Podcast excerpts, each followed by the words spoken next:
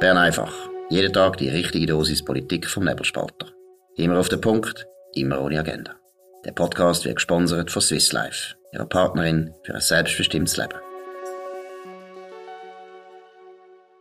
Ja, das ist Bern einfach Spezial mit den Kolumnisten vom Nebelspalter, heute mit dem Matthias Müller, Präsident von der Jungfreisinnigen Schweiz und eben regelmäßiger Kolumnist beim Nebelspalter. Hoi Matthias, schön, dass du dabei bist und mitmachst. Ciao Dominik, herzlichen Dank für die Einladung. Ja, wir reden ja einfach ein bisschen, wie das Jahr war. Wir ziehen ein bisschen Bilanz über das 2021. Mhm. Für uns Liberale nicht ein einfaches Jahr mit Corona, mit, mit schwierigen politischen Auseinandersetzungen auch sonst. Wie hast du erlebt? Ja, ist sicher äh, nicht vergleichbar mit den vergangenen Jahren. Ähm, ich möchte es wirklich ähm, persönlich und politisch aufteilen. Mhm. In äh, persönlicher Hinsicht ähm, Zuerst äh, habe ich mein Praktikum anfangen bei einer Wirtschaftskanzlei hier in Zürich. Ich habe nach cool. dem Studium ähm, in St. Gallen an, an die Uni Zürich gewechselt, dort dann als wissenschaftlicher Mitarbeiter geschafft äh, vom äh, Hans-Uli Vogt, der ja seines Zeichen auch Nationalrat ist und mhm, auch no. sozusagen in der Politik äh, aktiv ist, genau noch. Ähm, das war sehr bereichernd gewesen und ich konnte nachher gerade im Anschluss das Praktikum anfangen, wo ich jetzt auch schon zehn Monate äh, da, dort dabei bin. Also die Zeit rast äh, mhm. einem vorbei. Und auch in politischer Hinsicht ist es natürlich auch sehr ähm, turbulent gewesen. Wir Jungfreisinnigen haben ja im äh, Sommer können Renteninitiativen einreichen. Das ist sicher bis anhin der grösste Erfolg, den wir haben dürfen verzeichnen in unserer Geschichte. Das ist schon wahr. Also eben 100'000 plus ähm, Unterschriften haben wir gesammelt. Das ist, glaube ich, ja, es ist, glaube ich, eine rechte Arbeit gewesen. Es ist nicht, äh, es ist nicht immer klar gewesen, dass sie es schaffen. Die haben, glaube ich, ziemlich müssen Gas geben, oder? Ja, richtig. Also, ähm, haben, äh, wann ist das gewesen? Ende 19 haben wir mhm. lanciert gehabt. Und dann ist ja kurz darauf ab äh, Corona gekommen und auch der, oh, ja. der Shutdown sozusagen. Also wir haben wirklich nur eine ganz kurze Zeit überhaupt können sammeln Winter ist sowieso strukturell schwierig, äh, um da wirklich können auf die Straße rausgehen und die Leute zu überzeugen, gerade bei so einem Thema auch. Äh, mhm. Äh, das hat sich im Übrigen aber eigentlich nachher noch als Vorteil herausgestellt. Also, wir haben festgestellt, auf der Straße dann in den nächsten äh, ja, 20 Monate sind es gewesen. Also, der Bundesrat hat ja die Frist noch ein bisschen können verlängern Es hat ja genau. einen Stopp gegeben in der Zwischenzeit noch, darum sind es dann 20 oder 21 Monate gewesen, anstatt 18 regulär. Und wir haben dann auf der Straße wirklich können feststellen, dass die Leute Bescheid wissen. Die wissen Bescheid über die Situation von der Altersvorsorge in diesem Land. Die wissen, dass ähm, die AHV akut unterfinanziert ist. Und ähm, es ist eigentlich wie im Parlament, es ist etwa 50-50. Die Meinungen gehen auseinander, wie man eben die Finanzierung äh, will sozusagen überbrücken. Oder mhm. es gibt die einen, die sagen, man muss es in sich strukturell reformieren oder? Also das heisst, den Ansatz wählen, den wir in der Renteninitiative wählen, dass wir sagen, wir müssen das Rentenalter aufnehmen. Es ist ja seit 1948 nie mehr angepasst worden, also dass wir das Rentenalter auftun und idealerweise noch an die Lebenserwartung anbinden. Und dann gibt es andere, die meinen, man müsse es über weitere Einnahmequellen finanzieren. Mhm. Aber es war eindrücklich, gewesen, dass die Leute wirklich Bescheid wissen. Und auch die Alten haben unterschrieben. Das hat mich auch sehr gefreut. Mhm. Wirklich ein tolles Erlebnis gewesen. Aber du sagst also auch die, die dann irgendwie zum Schluss kommen sind, nein, die Renteninitiative sie ist nicht gut, wir wollen mehr Einnahmen, sei es Mehrwertsteuer oder Lohnprozent. Mhm. Aber auch die haben zugegeben, das Sozialwerk ähm, hat ein Problem. Absolut, absolut. Okay, also das finde ich aber interessant. Ja. Mhm. ja, ja, also ich habe mittlerweile auch feststellen, dass äh, äh, eine Hardcore-Kommunistin wie Ronja Jansen, äh, also bekennend, das ist nicht einfach eine Unterstellung, bekannte Kommunistin Ronja Jansen, auch der Auffassung ist, dass man da mhm. muss zwischenfinanzieren immerhin, oder? Weil die Babyboomer-Generation, die kann man nicht einfach wegdenken, oder? Mhm. Die wird ähm, die AHV massiv belastet in den kommenden Jahren. Mhm. Ähm, und auch sie meint, man müsse da zusätzlich finanzieren. Sie will es natürlich einfach über rigorose Steuererhöhungen machen. Mhm. Jetzt hat das Parlament ja gerade in der Wintersession äh, äh, eine Reform von der AV verabschiedet. Eine, mhm. eine, kleine Reform, aber immerhin eine, zum ersten Mal seit 1997 wieder mal eine AHV-Reform. Und tut ein bisschen das Frauenrentenalter anpassen um ein Jahr auf und 0,3% Mehrwertsteuer auf. Ähm, wie, wie, wie beurteilst du das jetzt? Ist das, ist das schon Teil von der Lösung? Also ich würde sagen, es ist immerhin im Parlament anzurechnen, dass man sich jetzt äh, diesen Herausforderungen will annehmen oder? Weil man hat okay. eigentlich die Frage, äh, in welchem Alter soll man in die Pension gehen, die Frage hat man eigentlich in den vergangenen Jahren wie eine heisse Herdöpfel immer weitergereicht. Mhm. Man hat das nie wollen diskutieren und jetzt immerhin ist man so weit, dass man will sagen, man muss die erste und die zweite Säule separat reformieren und man will es wirklich jetzt richtig angehen. Und immerhin hat man jetzt bei der AHV 21 Reform beschlossen, dass Frauen und Männer gleich lang arbeiten müssen. Mhm. Das hat, äh, für uns gibt es keinen Grund, keinen sachlichen Rechtfertigungsgrund, warum das, das unterschiedlich muss gehandhabt werden Das ist sicher gut, dass wir jetzt diesen Schritt gemacht haben, aber umso unverständlicher ist es dann, wenn das Parlament, wie sie es eben gemacht haben, jetzt im gleichen Atemzug den ersten neun von der Reform betroffenen Frauenjahrgängen äh, im Gegenzug einen Rentenzuschlag billigen, oder? Ähm, und, und, das kostet uns irgendwie einmalig 3, irgendetwas Milliarden, oder? Mhm. Also, äh, also das, was man jetzt einsparen tut, äh, mit der Angleichung vom Rentenalter von der Frau und das vom Mann, das rührt man eigentlich wieder aus dem Fenster raus mit diesen neun Jahrgängen, die man tut, ähm, ausfinanzieren. Das ist eigentlich absurd, oder? Ja, mindestens zur Hälfte, oder? Und darum muss man ja Mehrwertsteuer halt wieder rauf tun. Das ist genau, genau. Es ist halt ein politischer Deal am Schluss, oder? Es ist natürlich, ja ja, und richtig. gleich das Referendum kommt, oder? Also das genau, Rot-Grün hat das Referendum angekündigt. Äh, äh, aber eben, also wahrscheinlich müssen wir es im Ergebnis gut heißen jetzt die Reform, weil sie ebnet halt doch den Weg für eine strukturelle Lösung mhm. von der finanziellen Schwierigkeiten über eine weitere Rentenaltererhöhung, wo jetzt mhm bald muss folgen, oder? Weil, also, wenn ich richtig gelesen habe, dann verpuffen ja die Effekte von der AHV 21 Reform bereits im Jahr 2030, oder? Also dann schneller die Defizit wieder in die Höhe. Genau, also man, man hat eigentlich, äh, so habe ich es gelesen, man hat dreieinhalb Jahre Zeit gewonnen, oder? Dann mhm. ist man, steht man wieder am gleichen Ort und will ja die nächste AV-Revision sicher auch dreieinhalb Jahre dauern, muss man gar wieder losgehen, oder? Genau. Also Aber wie ist jetzt das auf der Straße? Ähm, ist denn das Frauenrentenalter auch ein bisschen Thema gewesen? Hast du das Gefühl, weißt, hast du das Gefühl, man, man bringt das durch oder äh, geht ähm, die Rechnung von der Linken auf, dass sie können sagen, der Skandal Frauenrentenalter aufsetzen geht nicht? Oder wie hast du das Gefühl, man könnte das? Ich glaube, wir können das. Ich glaube, wir können okay. das äh, gut, auch mit einem guten Ergebnis. Ich glaube, es ist mittlerweile eine Selbstverständlichkeit, dass Frauen gleich lang müssen mhm. arbeiten das Gleiche in dieser Hinsicht müssen leisten wie die Männer. Ich glaube, man hätte sogar mit weniger Jahrgängen, wo man jetzt da ausfinanzieren, hätte man es dann gleich ähm, mhm. geschafft, oder? Weil eigentlich braucht es das ja gar nicht, oder? In der Theorie, in Anführungs- und Schlusszeichen, braucht es die Kompensation ja nicht. Warum? Oder? Ja, weil, weil eigentlich, also theoretisch gesehen, haben ja, hat es ja in der letzten Zeit einfach einen massiven Rentenausbau gegeben. Oder? Mhm. Die Menschen leben ja viel länger. Sie mhm. beziehen Und insbesondere die Frauen. Renten, oder? Und die Frauen leben, glaube ich, durchschnittlich vier Jahre länger als die Männer. Mhm. Also, gerade die haben einen massiven Rentenausbau ähm, dürfen erfahren, indem sie eben länger bezogen haben, weil sie länger leben. Und wenn man das jetzt nur um ein ähm, Ameisenschritt quasi korrigieren muss man es dann nicht im Gegenzug eben über x Jahrgänge dann wieder ausfinanzieren oder kompensieren. Mhm. Oder? Also es, es, gibt gar keinen Ausgleich, den man da müsste schaffen. Anders äh, in der zweiten Säule, oder? Weil dort tut man ja effektiv den Umwandlungssatz ab und dort ist halt, äh, äh, sind gewisse Generationen äh, betroffen äh, von, von, von, tieferen, von tieferen Bezügen, oder? Effektiv. Mhm. Und dort braucht es dann eine Kompensation. Aber in der mhm. ersten Säule sehe ich den, den Kompensationsbedarf nicht. Man kann einfach auch sagen, ich meine, es, es, wird immer noch so sein, dass Frauen im Schnitt mehr AHV beziehen als Männer, weil sie länger leben. Auch wenn genau. man das eine Jahr ausgleicht, das ändert, das ändert nicht daran, dass es, äh, Frauen werden immer noch rein halt aus natürlichen Gründen bevorteilt werden, oder? Absolut. Das kann man vielleicht im Abstimmungskampf auch mal hier und da sagen, oder? genau, und sie beziehen auch sonst, ähm, mehr AHV, oder? Also Frauen haben, wenn man, wenn man redet davon, dass Frauen ein Problem bei der Rente haben, dann ist das in der Allgemeinheit schon richtig, der, von der Aussage her, oder? Aber das Problem mhm. ist, in der zweiten Säule zu verorten, oder? Und nicht in der ersten Säule. Ich glaube, in der ersten Säule beziehen sie sogar mehr, oder? Mhm. brutto.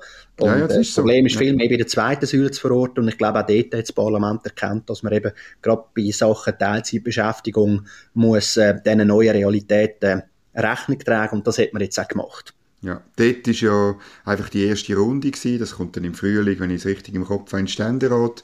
Und genau. dann, äh, ähm, ja, auch dort dürfte es ein Referendum geben, oder links, Absolut, ja. links macht einfach, bei der, ich meine, das sind ihre Kernthemen, oder? Ja. Klar, ja. Nein, also, die haben uns das auch, ähm, jetzt, wo wir natürlich die Renteninitiativen eingereicht haben, mhm. stehen bei denen die Alarmzeichen auf Rot, oder? Weil, weil die wissen, ähm, und im Parlament ähm, tun sich jetzt die vernünftigen Kräfte auch zusammen äh, im Wissen darum, dass jetzt eben bei der nächsten Reform, die du schon angesprochen hast, wo 27 eben, äh, schon muss, äh, ja, gestartet werden, dass mhm. dort muss eine weitere Rentenaltererhöhung folgen und das wird vermutlich 66 sein, so wie es die Renteninitiative vorschlägt. Mhm. Ähm, ihr habt die Initiativen im Sommer eingereicht, wie du gesagt hast, und kaum haben sie eingereicht, haben wir gerade, gesagt, wir machen weiter, wir machen das Referendum, oder? Also ist ja noch, hat's ja. das, also, das habe ich weißt du, die bürgerliche Jungpartei, also die Jusos machen das ja schon lange so, oder? Mhm. Aber die bürgerliche Jungpartei habe ich noch nie mitbekommen, dass die so Gas geben. Ja, das ist sicher ähm, ähm eine neue Ära, wo, wo man da einläuten können, weil man auch ähm, sehr stark aufgestellt sind. Oder als, jetzt als, ich rede jetzt vom Jungfreisinn, über die mhm. anderen mhm. weiß ich nicht Bescheid.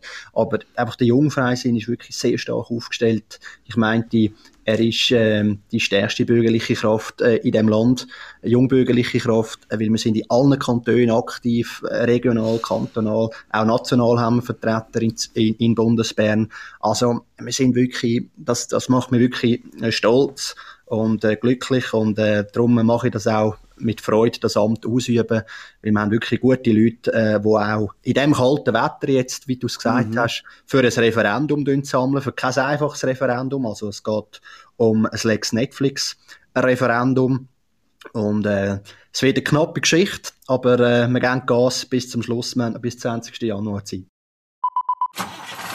Flexibel, effizient und zuverlässig. Stückgutware mit Gietzenlander transportieren und profitieren.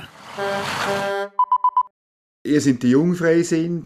Eine Jungpartei hat gewisse Freiheiten mehr, aber ich wollte mit dir schon noch ein bisschen über, über die FDP, über die Mutterpartei reden. Oder ich meine, es hat einen Wechsel gegeben im Präsidium von der Petra Gössi zum Thierry Burkhardt. Es ist, man hätte so in den Medien können lesen, ja, jetzt kommt, jetzt wird die FDP rechts und, und, und, äh, und, das, und die grüne Ära sei vorbei und so. Mhm. Und, und, und äh, wie, wie siehst du das? Wie hast du es mitbekommen? Wie hast du es verfolgt und wie beurteilst du die Lage von der Partei?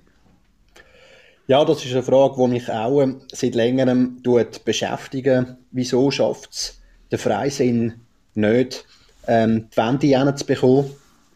Gerade in so einem Umfeld, wo ja nach Liberalen sollte schreien, oder? Mhm. Also, ich mag mich noch so gut äh, erinnern an den Leitspruch von der deutschen FDP, oder? Wo ja gesagt hat, nie gab es mehr zu tun, oder? Und ja. es ist wirklich so, für die Liberalen gibt es äh, hat es noch nie so eine Situation gegeben, wo es so viel zu tun gibt wie jetzt, oder? Sagen wir Umwelt- und Klimapolitik, eine, eine Reformierung von der Altersvorsorge, ähm, Stabilisierung von der Beziehungen mit der Europäischen Union, ähm, es, es, eine Art äh, ja, Weißbuch für die Wirtschaft, oder? Also wie, wie, wie bekommen wir die Wirtschaft wieder äh, auf Vordermann? Also das sind x Themen, die wir, glaube ich, könnten ähm, positiv ähm, auf uns aufmerksam machen könnten und äh, jetzt bin ich gespannt, wie äh, Thierry Burkhardt äh, sein Team das wird meistern.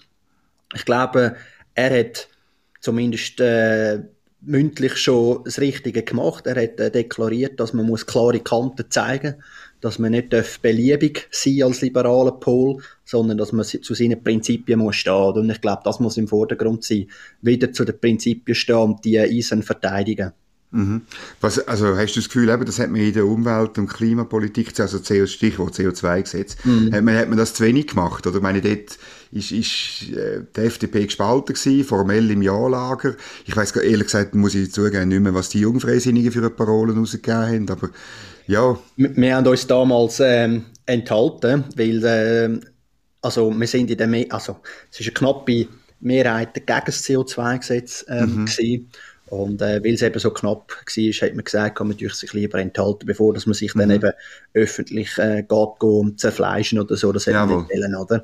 Und, und das ist eigentlich genau der FDP dann passiert, oder? Weil es Exponenten gegeben hat, äh, wo ja gegen das CO2-Gesetz äh, sind und äh, und, und, und Partei formell eben dafür, oder? Aber jetzt im Nachgang bei den Befragungen hat man ja dann herausgefunden, dass zwei Drittel von der FDP-Wähler äh, gegen das Gesetz sind und, ähm, und, und, das Gesetz hat ja auch äh, Schiffbruch erlitten letztlich, oder? Mhm. Was zeigt, dass, ähm, dass die Bevölkerung nicht den Weg will einschlagen will, wo eben Rot-Grün ähm, befürworten, nämlich über Gebot und Verbot und über irgendwelche Subventionsmaschinerien äh, in Bundesbern, wo dann die Oberleitung Simonetta Sommaruga hinten hat. Mhm. Und es hat auch gezeigt, dass die FDP-Basis das nicht will, oder? Genau, meine, das ist für mich das Wichtigste gewesen, oder? oder? Mhm. Und sollte eben auch, äh, das ist hoffentlich auch ein Wink gewesen, oder? Mit dem Zaunpfahl Richtung, äh, Richtung äh, Vorstand und Präsidium, dass man da will auf liberale Massnahmen setzen, oder? Und ich hoffe auch, dass man denn das äh, künftig jetzt tut, äh, beachten, oder? Mhm. Wie ist es ähm, äh, für dich jetzt? Wie muss ich mir das vorstellen? Hast du, wirst du einbezogen? Wie, wie, kannst du Thierry Burkhardt anrufen und sagen, schau, ey, ich will gerne, oder das finde ich gerade in eine falsche Richtung? Oder wie muss man sich das vorstellen, wenn man nicht äh, in Parteigremien mit dabei ist? Also der Jungfreisinn ist über meine Person ex officio Mitglied im Vorstand von der FDP mhm. Schweiz. Also ich sehe dort äh, überall rein. Ich, ich weiß Bescheid, was, was die Parteileitung umtreibt, äh, was die sich für Gedanken machen, welche Strategien, dass sie am Aushecken sind. Also wir dürfen uns da wirklich auch einbringen als Jungfreisinnige. Äh, das finde ich gut. Ähm, und äh, klar darf ich, ihm, darf ich und kann ich ihm äh, Thierry Burkhardt anrufen. Er hat sehr grosse Freude an uns Jungfreisinnigen. Er ist ja selber auch Jungfreisinniger gewesen, im Aargau, mhm. äh, Präsident von der kantonalen äh, Sektion. Also er kennt uns, er, er weiß, äh, was wir machen, was wir treiben. Ich glaube, er sieht uns als, als wichtigen Partner. Oder? Weil, weil wir setzen ja auch, auch Themen ein bisschen äh, für die FDP. Wir haben es jetzt gerade wieder gemacht äh, in Sachen äh, Lex Netflix Referendum, oder, wo ja die Fraktion in Bundesbern leider mehrheitlich dafür war. Mhm. Und, und wir jetzt eine ähm, kantonale Sektion nach der anderen ähm, sozusagen können äh, fürs Referendum begeistern und, äh, und, und, und die für uns ähm, schaffen lassen letztlich, oder? Dass die, die auch Unterschriften sammeln. Mhm. Das ist schon noch interessant. Also, meine, das, auf der Linken gibt es ja das auch, dass manchmal dann irgendwie die USO oder irgendeine äh, eine Gewerkschaft das Referendum ergreift und dann ist am Schluss die Mutterpartei dann gegen ein Gesetz, das sie vielleicht noch befürwortet hat im Parlament. Das ist an sich ja nichts Spezielles, das kann es geben, oder? Also, ja. Absolut. Also ich bin auch davon überzeugt, wenn wir das Referendum jetzt schaffen, dann mhm. würden wir die FDP-Delegierten äh, hinter uns können scharen dann später. Also mhm. ich glaube, dass die FDP dort äh, wirklich ähm, ja, hinter dem Referendum steht, mhm. weil das Gesetz halt wirklich anachronistisch wirkt und, und letztlich also wirklich die, die Filmlobby ähm, tut, äh, bevorteilen in einem Maß, wie wir es äh, vorher noch nie gesehen haben, oder? Also konkret äh, für die Hörerinnen und Hörer, oder? Man will ja äh, Streaming-Anbieter, erfolgreiche Streaming-Anbieter wie Netflix, äh, Disney Plus, Amazon Prime und andere verpflichten, jährlich mindestens, mindestens heißt im Gesetz, oder? Mindestens 4% von der Bruttoeinnahmen in Schweizer Film ähm, äh, in, äh, in zu finanzieren, oder? Also die, die, die Mittel dann abzugeben. Und das ist ein absoluter Skandal, oder? Weil man sozusagen das erste Mal eigentlich privaten Firmen vorschreiben, wie sie ihre Einnahmen zu allozieren haben. Oder? Die nächsten werden Spotify sein, da wette ich mit dir drauf. Mhm. Ja, natürlich, man kann es dann, dann mit allem machen, oder? Und, und letztlich genau. geht es, ähm, mich erinnert es, aber das ist natürlich ich als Journalist, mich erinnert es an das Mediengesetz, oder? Am Schluss ja geht es darum, dass Leute, die äh, gar nicht Netflix konsumieren, also nein, die, die Netflix konsumieren, dass die damit Sachen finanzieren, die sie gar nicht schauen. Und beim genau. Mediengesetz geht es darum auch, dass Leute, die vielleicht gar keine Medien konsumieren, ähm, dass die irgendwie Journalisten finanzieren, die niemand liest, oder? Also das ist, das ist ja, das, das ist natürlich schon eine grundsätzliche Tendenz, dass man immer mehr Branchen also via Staat mhm. letztlich äh, subventioniert, steuerlich finanziert und ähm, äh, dass dann der Konsument, wo ja das Entscheidende sollte sein, genau. der spielt der gar keine Rolle mehr. Man genau, tut einfach das Angebot finanzieren, wirtschaftlich gesehen. Oder? Genau, der schaut völlig in die Röhren und, und, und, und ich, ich, äh, ich bedauere das sehr, oder? Dass, dass, wie du sagst, oder, der Konsument ist eigentlich das A und das O, oder? In einer freien Gesellschaft, ja. Genau, oder? Und, und den tut man eigentlich wie eine Art verteufeln, oder? Also jetzt sehe ich es gerade bei dem Lex-Netflix-Referendum.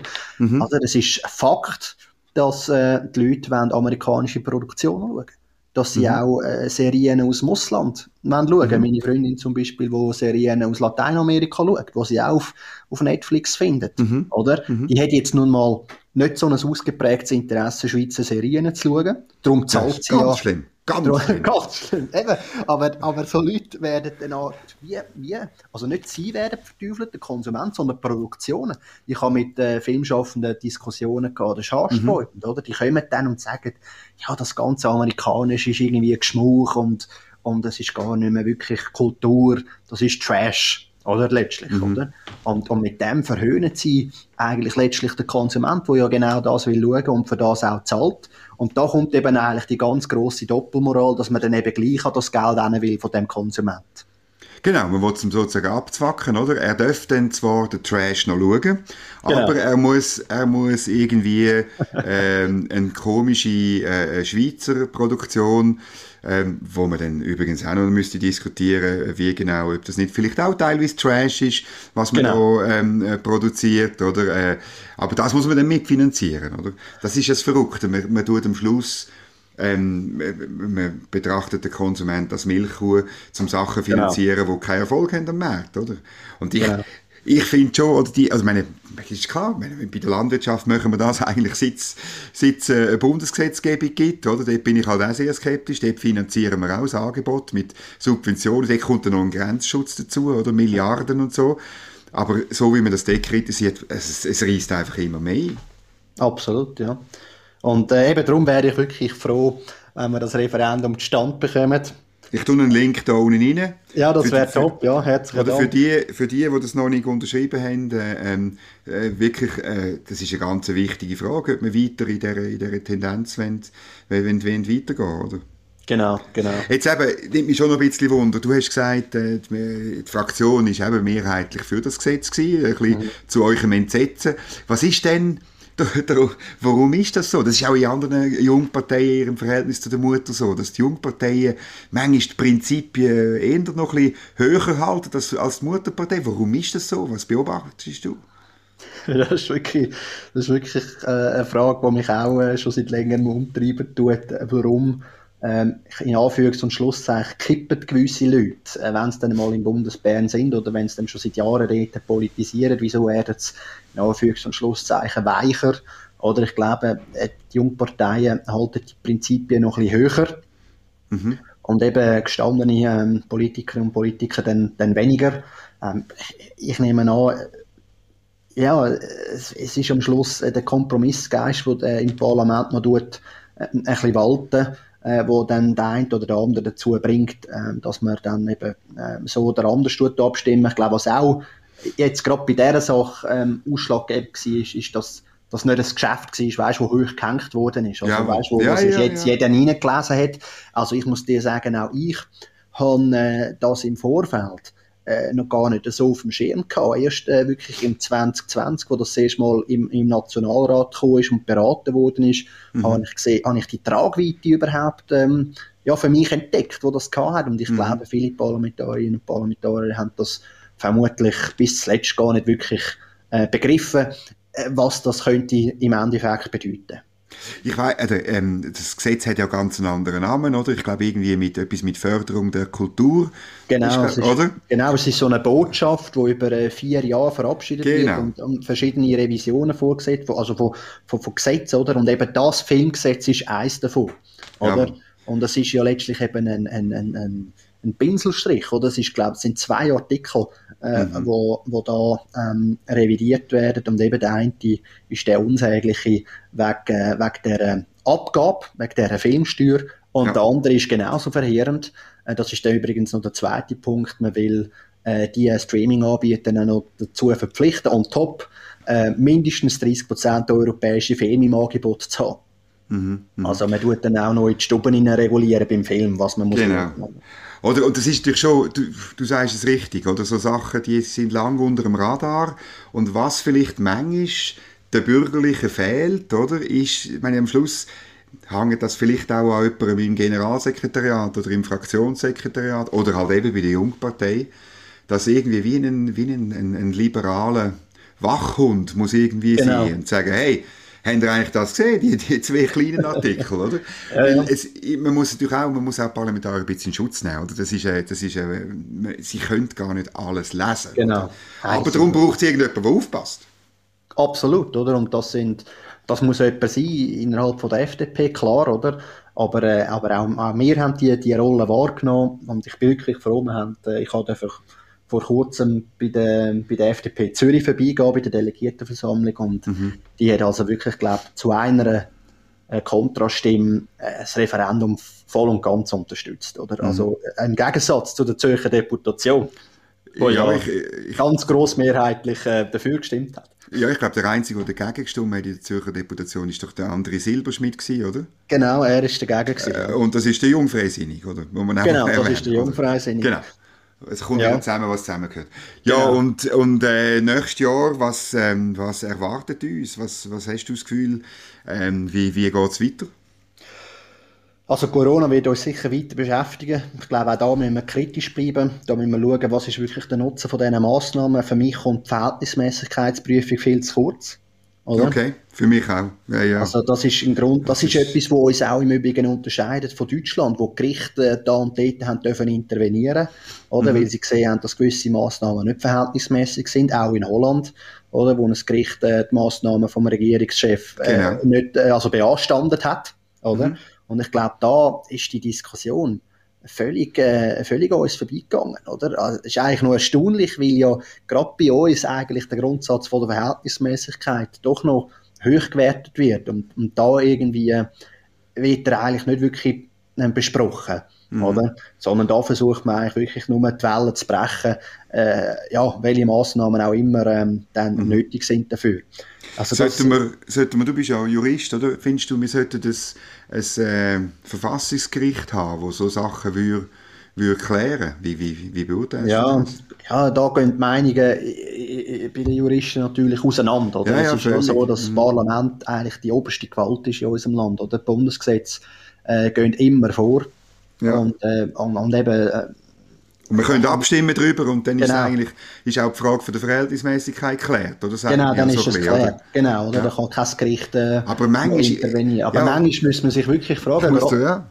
gerade vor allem dann auch, wenn, wenn, wenn Rot-Grün, also auch die Linken, immer mehr Macht bekommen, oder? Weil man weiß, dass die eben Massnahmen ergreifen, die halt äh, nicht wirklich Rücksicht nehmen auf, äh, auf, auf Befindlichkeiten und Wünsche von anderen Parteien. Oder? Mhm. Die gehen ja rigoroser vor in ihren Massnahmen. Und da wäre, genau. muss man sich überlegen, ob da ein Verfassungsgericht nicht eher die Grundfreiheiten, die wir ja haben, mhm. könnte schützen. Also nur schon, ich denke nur schon an die Eigentumsgarantie, oder? Wo ja der Linken auch ein Ton im Auge ist, Wirtschaftsfreiheit, äh, mhm. wo, wo das Gericht könnte vielleicht da und dort ein oder andere Exzess äh, noch aufhalten.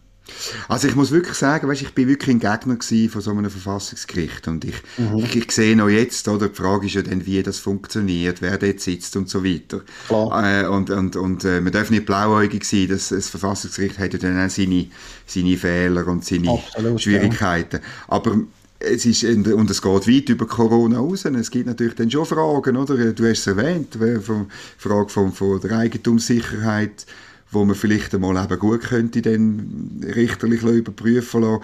Auch wenn man sieht, wie in gewissen linksgrünen Städten äh, das immer genau. weitergeht. Oder wir werden über Sachen, die jetzt in Berlin beschlossen worden sind, ja. Enteignung von Wohnungen, da bin ich sicher, dass das in gewissen Köpfen in, in Zürich, Basel, Genf schon wird. Oder? Also, ja, ja, sicher. Und das nicht zu knapp. Oder? Also, also wenn man mit diesen mit Leuten redet, dann, dann ist das klar, oder? in welche Richtung ähm, dass es sollte gehen, wenn die, wenn die natürlich noch mehr ähm, ja, mehr Macht haben oder demokratische Macht. Mhm. Ähm, ja, also das ist sicher etwas, was uns wird beschäftigen, denn die ganze Sache mit der Altersreform, das kommt ja auch. Klar, da sind wir jetzt voll drin, ja. Genau. Mhm. Dann, ähm, also ich schaue jetzt vor allem auf den Februar, oder? Mhm. Februar 22, kurzfristig, oder? Du hast es angesprochen, das Medienförderungsgesetz, oder wo wir auch auf der Referendumsseite sind. Ähm, mhm. Ihr ja meint, ich beim Nebelspalter auch. Jawohl, ja. Wo wir äh, natürlich vehement äh, werden bekämpfen, oder? Mhm. Und hoffentlich werden als Sieger rausgehen. Ja, ich sehe ein bisschen auf unserer Seite, dass man das unterschätzt. Oder ich höre viel, ja, ja, das wird sowieso abgelehnt. Und ich sage immer, hey, passet auf, passet auf. Es ist eine Behördenvorlage und grundsätzlich Behördenvorlagen äh, kommen eh durch in der Schweiz. Und man muss die schon richtig bekämpfen, das Mediengesetz. Sonst, äh, sonst kommt es einfach, äh, sonst kommt's dann einfach und dann wirst es, das ist auch klar, oder? Die Mediensubventionierung, die wird man nie mehr loswerden, auch wenn sie formell im Gesetz auf sieben Jahre begrenzt ist.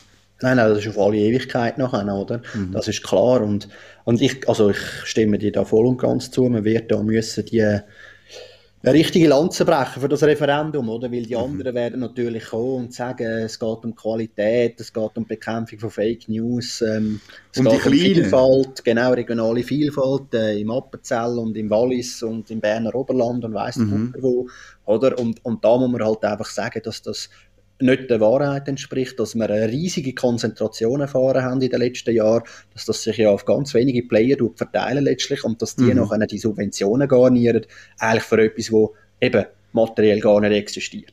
Mhm. Das ist super. Ich bin froh, dass wir dort weiterhin dort und, und, und nachher im Rest des Jahres weiterhin auf die jungen Freisinnigen können zählen. Ich freue mich auch auf weitere Kolumnen von dir beim Nebelspalter Matthias Müller. Danke, Danke vielmals für das Gespräch und ähm, auf Freiheit im 2022. Genau, stoßen wir an. Gut, super. Ciao. Danke dir. Bitte. Das war Bern einfach, immer auf den Punkt, immer ohne Agenda. Gesponsert von Swiss Life, ihrer Partnerin für ein selbstbestimmtes Leben.